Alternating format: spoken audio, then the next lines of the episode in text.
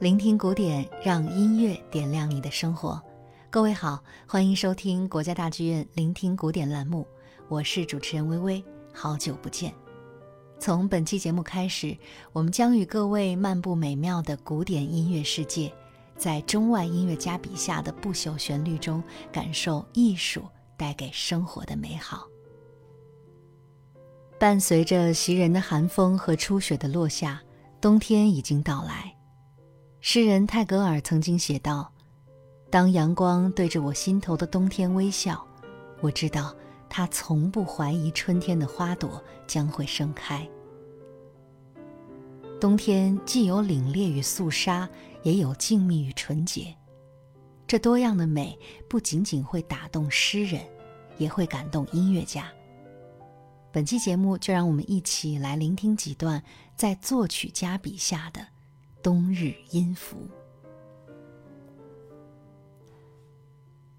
提到关于四季的音乐作品，古典音乐爱好者们首先就会想到意大利作曲家维瓦尔第创作的小提琴协奏曲《四季》。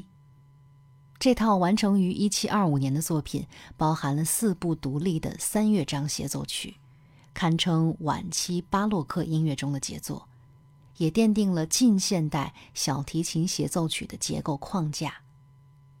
由于韦巴尔蒂本人就是一位非常卓越的小提琴演奏家，所以《四季》不管是在小提琴的技巧，还是小提琴与乐队配合的复杂程度上，都可以说是那个时代的极致。我们需要格外感谢作曲家的是。他以十四行诗的方式为这部作品的每一个乐章都写下了注解，所以非常便于听者去理解音乐中所描述的画面以及讲述的故事。而在我们接下来将要欣赏到的《冬》的第一个乐章中，维瓦尔第写道：“人们在凛冽的寒风中，在沁人的冰雪里不住发抖。”靠着来回踱步来保持体温，但牙齿仍不住的打颤。下面就让我们一起来听一听，在音乐中，你是否有这种感受呢？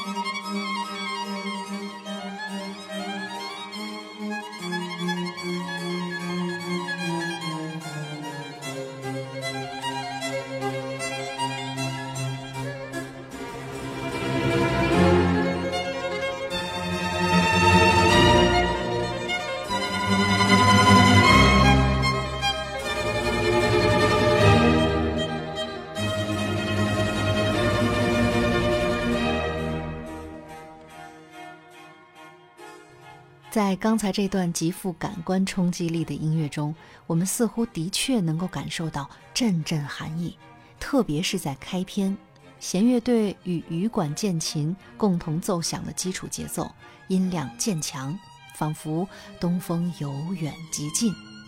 独奏小提琴的出场则立刻刮起一阵旋风，让我们感叹维瓦尔第的氛围营造能力真的是非常强。而随后的第二乐章，却是一段无比静谧抒情的旋律。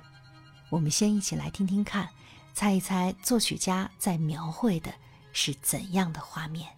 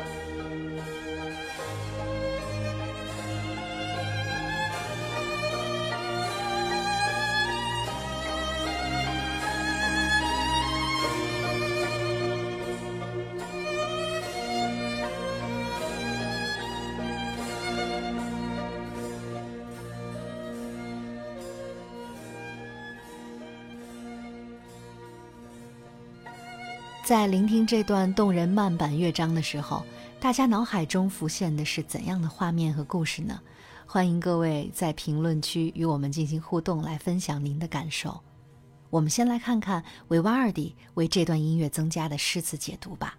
只有简单的两行字：坐在火炉旁，度过安静而美好的时光。也许没有什么文字能够比这句话更能贴切地形容音乐中所包含的温馨和惬意吧。音乐的魅力往往就在于它永远都比文字有更丰富的内涵，在不同时刻、不同心境、不同画面的映衬之下，呈现出缤纷的色彩。其实提到坐在火炉旁，就很容易让我们想到另外一部古典音乐作品。来自德国作曲家舒曼的钢琴套曲《童年情景》。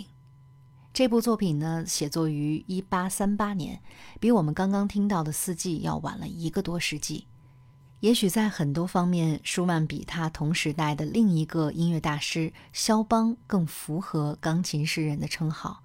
为什么这么说呢？因为舒曼不仅啊为钢琴创作了很多动人的杰作。更因为他本人就是一位酷爱阅读的文艺青年，所以说他的音乐作品，特别是艺术歌曲和钢琴独奏小品，与文学作品的关联更加的紧密。童年情景是由十三个小标题组成，用并不复杂的技法刻画了成人对于童年生活片段的回顾。而第八段的标题呢，就叫做在壁炉旁。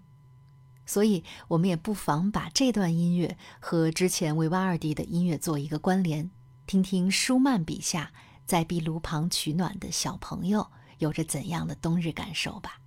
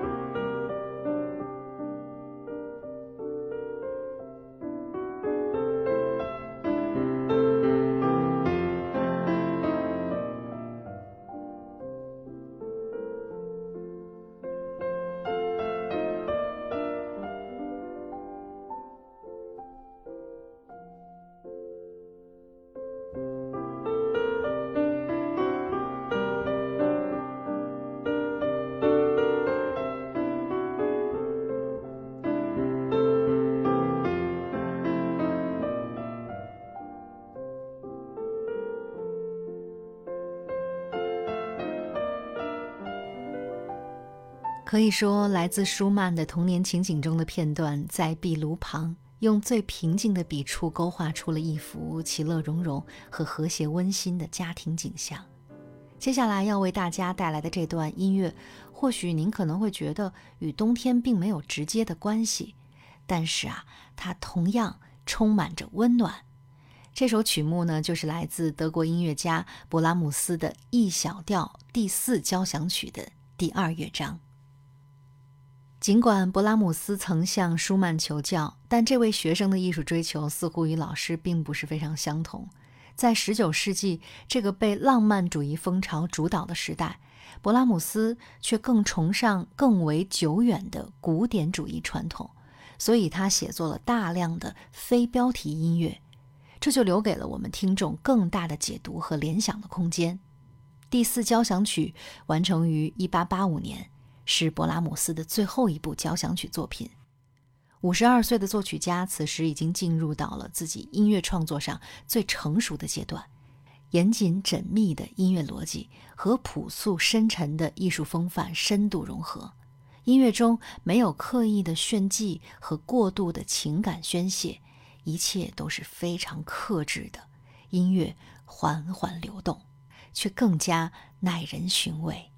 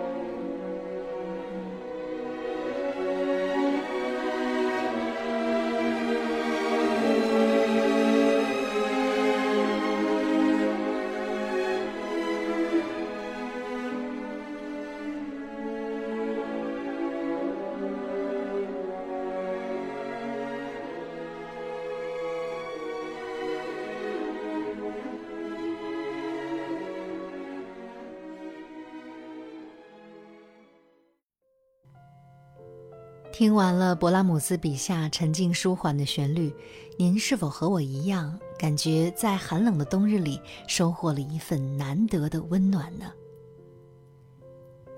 如果您有什么更好的有关冬日音乐的推荐，也欢迎您在喜马拉雅、国家大剧院官方微信等平台中留言与我们分享。您对于我们的广播节目在形式上有任何建议，也欢迎留言反馈。真诚期待您的感受。好啦，本期节目就是这些，感谢您的收听，我是微微，下期节目再见。